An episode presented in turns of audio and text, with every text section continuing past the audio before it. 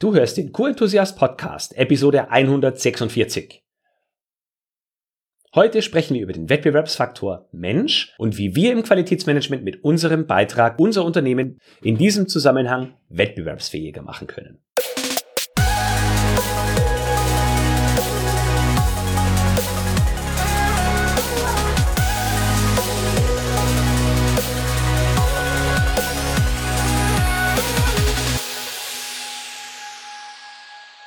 Ein enthusiastisches Hallo und großartig, dass du auch heute wieder mit am Start bist. Ich bin Florian Frankl und dies ist dein Podcast mit der QM Umsetzungsgarantie. Ich bin vor kurzem auf eine Studie gestoßen, und zwar auf die Studie Wettbewerbsfaktor Mensch. In der Studie geht es darum, wie sich Unternehmenswachstum mit begeisternden Mitarbeitern steigern lässt. In dieser Studie werden einige Faktoren aufgelistet, die sich Mitarbeiterinnen und Mitarbeiter in Bezug auf ihre berufliche Tätigkeit wünschen. In dieser Studie geht es natürlich viel darum, was die direkten Führungskräfte tun sollten oder was Unternehmen tun können, um ihre Mitarbeiter für die eigenen Aufgaben zu begeistern und somit das Unternehmenswachstum anzukurbeln. Ich möchte in dieser Episode auf den Einfluss eingehen, den du als Qualitätsmanagerin oder Qualitätsmanager haben kannst, um mit deinem Einwirken auf Mitarbeiter den Unternehmenserfolg zu steigern. In einer Grafik zur Studie werden acht Hauptfaktoren zusammengefasst, die ich dir jetzt mal kurz vorlesen möchte. Mit stolzen 100 Prozent wird die, wird die eigene Arbeit bzw. die eigene Tätigkeit als der wichtigste Faktor für Mitarbeiterbegeisterung genannt. Faktor 2 hat schon nur noch 71 Prozent und das ist die authentische Führung. Nummer 3 mit 68 Prozent ist die Fürsorge. Mit 58 Prozent kommt dann die Sicherheit. Mit 54 Prozent die Selbstverwirklichung. Mit 51 Prozent die ermunternde Führung. Auf gleichem Rang mit ebenfalls 51 Prozent die klare und verständliche Strategie.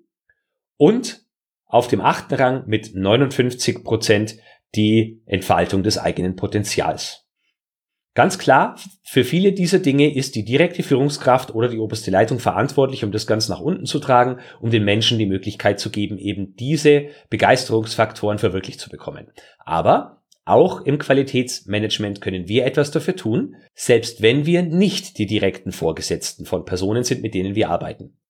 Der erste Punkt, den ich dir mit dir teilen möchte, verbindet einige der Kriterien, und zwar die eigene Arbeit und Tätigkeit, dann die Selbstverwirklichung und die Potenzialentfaltung. All diese drei würde ich in eine Kategorie packen und wir können da einiges dafür tun, um das wahr werden zu lassen. Jetzt fragst du dich, wie soll das gehen? Und zwar durch die Berücksichtigung der Persönlichkeit der Menschen, mit denen wir zusammenarbeiten. Ich habe vier Beispiele für dich, wie du mit unterschiedlichen Programmen oder Arten der Zusammenarbeit mit anderen Menschen dafür sorgen kannst, dass diese mehr oder weniger begeistert von dem sind, was sie mit dir oder für dich tun sollen. Wenn du zum Beispiel Menschen hast, die Struktur lieben, Struktur brauchen und auch sehr gerne Dinge überprüfen, sich genau anschauen und Optionen zur Verbesserung ausarbeiten, dann könntest du solche Menschen zum Beispiel als Auditoren einsetzen, als Co-Auditoren oder wenn ihr sowas wie 5S nutzt, als 5S-Auditoren. Den Menschen kannst du zum Beispiel einfach euren ähm, euren Anforderungskatalog geben und äh, ihn oder sie mal zu einem Rundgang schicken durch die Produktion oder durch die Abteilungen, in denen eure, Proze in denen eure Kernprozesse vonstatten gehen und kannst sie da mal so ein kleines internes Audit durchführen lassen. Und dann kriegst du so, schon sehr schnell Ergebnisse. Und zwar neue Erkenntnisse, die du selbst vorher vielleicht noch nie hattest, weil die Personen einfach mit anderen Brillen rumlaufen. Und du bekommst auch ein Gespür dafür, ob sich die Person dafür eignet, das Ganze vielleicht zu intensivieren und ähm, ja, erhältst dadurch sogar selbst noch Unterstützung. Eine zweite Möglichkeit, wenn du Menschen hast, die sehr gerne wettbewerbsorientiert sind, von denen du weißt, dass die sich selbst gerne optimieren, weil sie zum Beispiel äh, einen Schrittzähler mit sich tragen oder dass sie auch in der Produktion immer auf Kennzahlen schauen und Ausschussquoten optimieren wollen oder sowas, da kannst du etwas mit einem gewissen Wettbewerbscharakter mit reinbringen. Also zum Beispiel einen kleinen Preis ausloben, wenn ein bestimmtes Problem gelöst wird oder wenn ihr Ideen für irgendwelche Dinge braucht. Oder wenn es äh, zum Beispiel im Energiemanagement um so etwas wie Vorschlagswesen geht. Damit kannst du solche Menschen triggern. Leute, die jetzt auf die strikte Regeleinhaltung stehen oder die auch Regeln sehr gerne vorgeben, die sind vielleicht jetzt mit so einem Wettbewerbsding ähm, nicht unbedingt äh, glücklich, weil manchmal führt so ein Wettbewerbscharakter auch dafür, dass man Regeln etwas beugt oder vielleicht sogar bricht, ein wenig anders auslegt und das können Menschen nicht, die so stark regelkonform arbeiten und leben wollen. Dritte Möglichkeit. Leute, die sehr soziale Menschen sind und gerne in der Gruppe äh, diskutieren und gerne mit anderen Menschen Ergebnisse erzielen wollen, mit denen könntest du Workshops starten. Also irgendwelche Arten von Workshop-Aktivitäten, die in der Gruppe zu einem für das Unternehmen relevanten Ergebnis führen. Dritte Methode. Und eine vierte Möglichkeit bei Menschen, die zum Beispiel in Richtung, die schon gewisse Führungstendenzen aufweisen, schon lange im Unternehmen sind und gerne ihr Wissen an andere Menschen weitergeben, die könntest du zum Beispiel als Paten mit einbeziehen. Wenn neue Menschen ins Unternehmen kommen, könntest du so eine Art eins zu eins Paten oder Mentor, Mentorenschaft äh, etablieren und somit dafür sorgen, dass zum Beispiel du nicht für alle neuen Mitarbeiter die Hygieneregeln erklären musst oder die ähm, generellen Qualitätsregelungen, die ihr im Unternehmen habt, erklären musst, sondern das könnte dann zum Beispiel so ein Pate oder eine Patin machen, die schon eine gewisse Maturität bei euch im Unternehmen haben und wo du weißt, die Person äh, ist verlässlich. Ähm, auch da erhältst du wiederum Unterstützung Menschen auf, ja, sagen wir mal, Augenhöhe, fachlicher Augenhöhe, können auch anders miteinander sprechen, als wenn du das gefühlt von oben nach unten tust. Das waren jetzt vier Möglichkeiten, wie du auf Basis des Charakters oder der Persönlichkeit anderer Menschen das Bedürfnis mit der eigenen Arbeit und Tätigkeit, der Selbstverwirklichung und der Potenzialentfaltung triggern kannst. Also beobachte mal deine Kolleginnen und Kollegen, versuche nicht, sie alle im Sinne der Maßnahmen gleich zu behandeln, sondern schau mal, wie du deren Persönlichkeit vielleicht dafür nutzen kannst, um auf der einen Seite selber voranzukommen in deinem System und deinen Zielen und auf der anderen Seite ihnen einen Gefallen zu tun, indem du ihre Charakter, indem du ihre Stärken unterstreichst und nicht immer ihre Schwächen betonst. Dann haben wir noch ein paar Punkte, die in die Richtung Führung gehen. Ich habe es in ein paar Episoden schon anklingen lassen. Ich bin der Meinung, dass wir im Qualitätsmanagement eine Führungsrolle haben, auch wenn wir keine direkte Führungsposition haben. Wir leiten andere Menschen dazu an, im Sinne der Qualität die richtigen Entscheidungen zu treffen und die richtigen Tätigkeiten zur richtigen Zeit an der richtigen Stelle umzusetzen. Wenn wir andere Menschen dazu motivieren, das zu können, dann führen wir sie automatisch. Das Führen ist dabei allerdings eher der passive Teil und das, die Menschen dir folgen, ist der aktive Teil. Weil wenn sie dir nicht freiwillig folgen, also etwas tun, was du ihnen vorgibst, dann kannst du führen, so viel du willst, du wirst auf der Stelle treten und nicht viel erreichen. Und die Punkte zum Thema Führung, die hier in der Studie erwähnt werden, sind die authentische Führung, die ermunternde Führung und klare und verständliche Strategie. Fangen wir mal mit der Strategie an. Ein Qualitätsmanagementsystem hat einige strategische Komponenten, wie zum Beispiel die Qualitätspolitik oder das Leitbild. Adaptiert das Ganze jetzt auf andere Managementsysteme, nach denen ihr arbeitet, aber dahinter steht eine Strategie. Was möchte das Unternehmen mit der Verfolgung dieses Managementsystems erreichen? Von dem Leitbild leitet das Unternehmen eine Strategie ab und diese Strategie wird in verschiedene Ziele und darunter wiederum in Kennzahlen untergliedert. Diese Ziele und Kennzahlen haben einen direkten Einfluss auf das Denken und Handeln von Menschen und auch darauf, wie Mitarbeiter geführt werden und was Mitarbeiter für euch tun sollen, also für ihre direkten Vorgesetzten oder für dich als Qualitätsmanagerin oder Qualitätsmanager. Wenn Mitarbeiter eure Strategie nicht verstehen oder sie vielleicht sogar den Eindruck haben, es gibt gar keine Strategie im Unternehmen, dann werden sie sich führungslos fühlen und möglicherweise bestimmte Maßnahmen nicht verstehen. Je verständlicher und klarer also das, was das Qualitätsmanagement im Sinne der Strategie von Mitarbeitern verlangt, transportiert wird, umso besser, weil sie dann nachvollziehen können, was du von ihnen möchtest. Da kommt noch der Aspekt Sicherheit mit rein. Nehmen wir an, Mitarbeiter würden um ihren Job bangen. Und Qualitätsmanagement mit dem Ansinnen, dass Dinge effizienter werden, man Verschwendung vermeidet, könnte auch dazu führen, dass man die Verschwendung eines Mitarbeiters, der vielleicht zu viel sein könnte, über kurz oder lang los wird. Also Menschen bangen vielleicht um ihren Arbeitsplatz. Wenn strategische Klarheit dahingehend herrscht, dass bekannt ist, in welche Richtung sich das Unternehmen entwickeln möchte, welches die Kennzahlen sind, an denen gearbeitet werden sollen und welche Ziele dadurch erreicht werden, kannst du Mitarbeitern diese Angst nehmen, wenn sie unberechtigt sein sollte.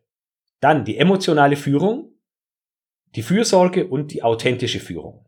Ich habe vorhin ja schon kurz hergeleitet, worin der Führungsaspekt im Qualitätsmanagement besteht. Wenn du mit anderen Menschen nur so arbeitest, dass du ihnen erklärst, was sie wieder falsch gemacht haben und welche Zahlen wieder nicht gut sind, dann ermuntert das die Leute nicht dazu, dass sie begeistert bei der Arbeit sind und höhere Leistung bringen. Je öfter du Menschen verdeutlichen kannst, dass sie mit einer anderen Handlungsweise zu besseren Ergebnissen für sich und das Unternehmen beitragen können, umso eher kannst du das als ermunternde Führung bezeichnen. Selbst wenn mal ein Fehler passiert, solltest du nicht nachtragend sein und ständig in die gleiche Kerbe reinschlagen, sondern Menschen dabei unterstützen, diese Fehler in Zukunft zu vermeiden, indem sie vielleicht irgendwelche Werkzeuge mit an die Hand bekommen, mit denen es ihnen leichter geht oder du ihnen Checklisten gibst, anhand derer sie bestimmte Dinge abhaken können und etwas nicht vergessen. Zeig ihnen auf, wie sie einen Fehler vermeiden können und zeig ihnen nicht auf, dass sie, zeig ihnen nicht nur auf, dass sie einen Fehler gemacht haben und dass der Fehler in der Vergangenheit schon fünf oder sechs Mal vorgekommen ist. Denk auch daran, wenn es um interne Audits geht und ihr in der gleichen Abteilung oder an der gleichen Stelle oder in einem ähnlichen Prozess immer wieder auf Probleme stößt, denk an den Aspekt ermunternde Führung. 51 Prozent finden, das ist der wichtigste Faktor für Mitarbeiterbegeisterung. Und zuletzt der Aspekt mit der authentischen Führung.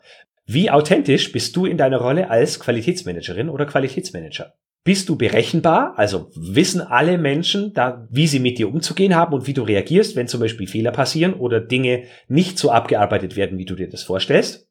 Oder bist du jemand, der als Choleriker gilt? Wissen die Menschen, dass sie sich auf dich verlassen können, so wie du Verlässlichkeit von ihnen erwartest?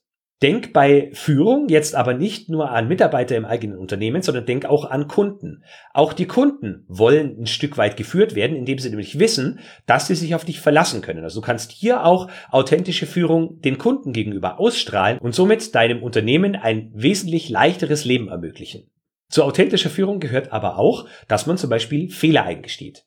Kein Mensch ist ohne Fehler. Ich selbst mache genügend davon. Ich erkenne meine Schwächen an und versuche daran zu arbeiten und ich bin immer wieder dankbar, wenn andere Menschen mich auf meine Schwächen und Fehler hinweisen. Das finde ich gehört auch mit zur Authentizität, dass man wirklich eingestehen kann, selbst nicht ohne Fehler zu sein.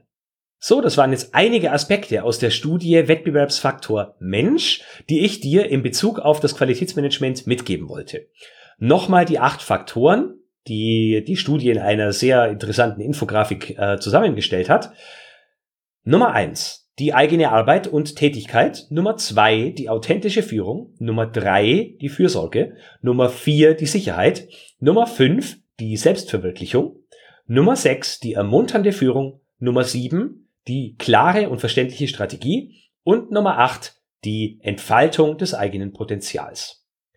Wir haben jetzt intensiv über zwei Komponenten gesprochen, nämlich die Komponente der eigenen Tätigkeit und Selbstverwirklichung und die Komponente der Führung, die du aus meiner Sicht im Qualitätsmanagement beherzigen kannst, um Mitarbeiter noch ein Stück mehr für die eigene Tätigkeit und das eigene Unternehmen zu begeistern und somit am Unternehmenswachstum mitzuwirken. So, das war's für diese Episode. Herzlichen Dank fürs Zuhören. Wenn du diese Folge zeitnah hörst, dann ist die Januar-Ausgabe der Merco M Support Challenge gerade in vollem Gange. Du hast aber noch die Möglichkeit, dich zum Live-Webmeeting anzumelden. Das ist nämlich am Freitag, den 29. Januar um 11 Uhr. Und das Thema lautet Führen oder vorgeführt werden. Im Zentrum dieses Webmeetings steht natürlich, wie du mehr Unterstützung für dein Qualitätsmanagement und deine Arbeit bekommen kannst. Und in dem Webmeeting spreche ich darüber, wo ich in meiner Karriere im Qualitätsmanagement bisher von anderen Menschen geführt oder sogar vorgeführt wurde und wie es mir und meinem Team gelungen ist, sogar bei den gleichen Personen dafür zu sorgen, dass wir sie jetzt ein Stück weit führen und nicht umgekehrt und diese Menschen sogar dankbar für den Wechsel dieser Position sind. Wenn dich das interessiert, dann melde dich jetzt noch an www.q-enthusiast.de-support. Nun wünsche ich dir noch eine schöne restliche Woche. Wir hören uns nächsten Mittwoch in alter Frische wieder. Bleib enthusiastisch und denk immer daran, Qualität braucht kluge Köpfe. So wie dich.